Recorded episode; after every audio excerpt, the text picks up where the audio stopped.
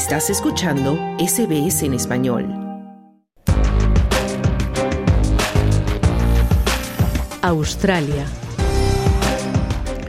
El ex primer ministro Scott Morrison se ha sometido a horas de interrogatorio en la Comisión Real sobre el escándalo de robodebt o robodeuda. Un desafiante y defensivo Scott Morrison, que durante la saga del plan Robodebt era ministro de Servicios Sociales, se ha enfrentado a la Comisión Real que lo investiga. Este plan del Gobierno, que fue declarado ilegal por un tribunal federal, acusó falsamente de deber dinero a miles de beneficiarios de pagos de la Oficina de Asistencia Social. Entre el año 2017 y 2019, un algoritmo, en lugar de un humano, identificaba y perseguía los pagos pendientes de personas, enviando en ocasiones 20.000 avisos a la semana, en lugar de los 20.000 que se hacían al año cuando el sistema estaba bajo el control de seres humanos. Con este sistema se logró recuperar incorrectamente más de 750 millones de dólares de 381.000 personas, lo que supuso una tragedia humana por la que varias de estas personas afectadas se quitaron la vida mientras eran perseguidas por deudas falsas. Morrison está dispuesto a defender su papel en este, en este controvertido plan.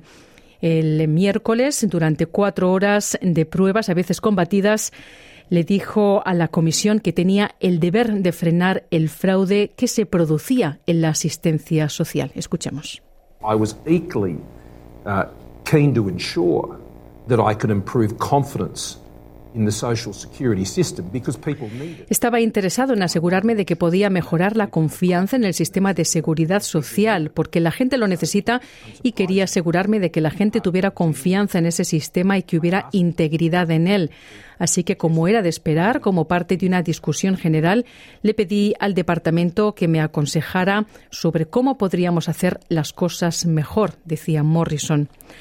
La comisionada Catherine Holmes, expresidenta del Tribunal Supremo de Queensland, dirige esta comisión real y entregará su informe final al gobernador general antes del 18 de abril del 2023. Ella, Holmes, intervino varias veces durante la audiencia de la comisión para mantener las evidencias dadas por Morrison de la manera requerida. Mr. Morrison, can I just get you to stick to answering the question a bit more? I do understand that you come from a background. Señor Morrison, le puedo pedir que se, que se limite a responder un poco más a las preguntas. Entiendo que usted viene de un entorno donde la retórica es importante, pero es necesario escuchar la pregunta y simplemente responderla sin detalles adicionales, decía la comisionada Holmes. El ex primer ministro negó haber recibido asesoramiento que advirtiera que este plan podría necesitar ser acordado por el Parlamento. Por su parte, el ministro de Servicios Gubernamentales, Bill Shorten, dijo que estas evidencias que dio Morrison no fueron útiles. Lo que obtuvimos fue el Morrison vintage típico, dando lecciones, acosando, no respondiendo preguntas, dividiendo en preguntas simples. Hemos visto a Morrison dar una conferencia a la comisión, básicamente decir que no sabía nada, que no hizo nada y diciendo soy una buena persona, decía el ministro de Servicios Gubernamentales Bill Shorten.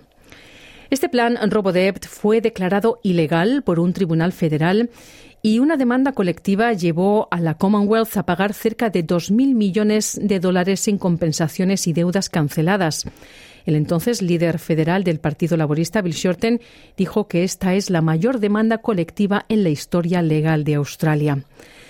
Y las víctimas del plan también están reaccionando ante la comparecencia de Morrison, como es el caso de Kath Madwick, cuyo hijo se suicidó después de recibir un aviso de deudas de Robodebt. Le escuchamos.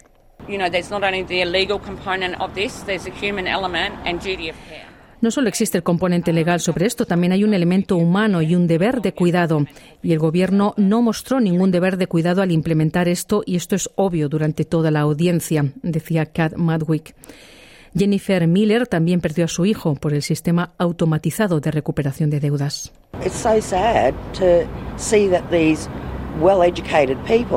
Es muy triste ver que estas personas bien educadas están mintiendo con esto y no les importa un comino de verdad, decía Jennifer Miller. Bueno, continúan las audiencias y la comisionada Catherine Holmes, como digo, entregará su informe final al gobernador general antes del 18 de abril del 2023. ¿Quieres escuchar más historias como esta? Descárgatelas en Apple Podcasts, Google Podcasts, Spotify o en tu plataforma de podcast favorita.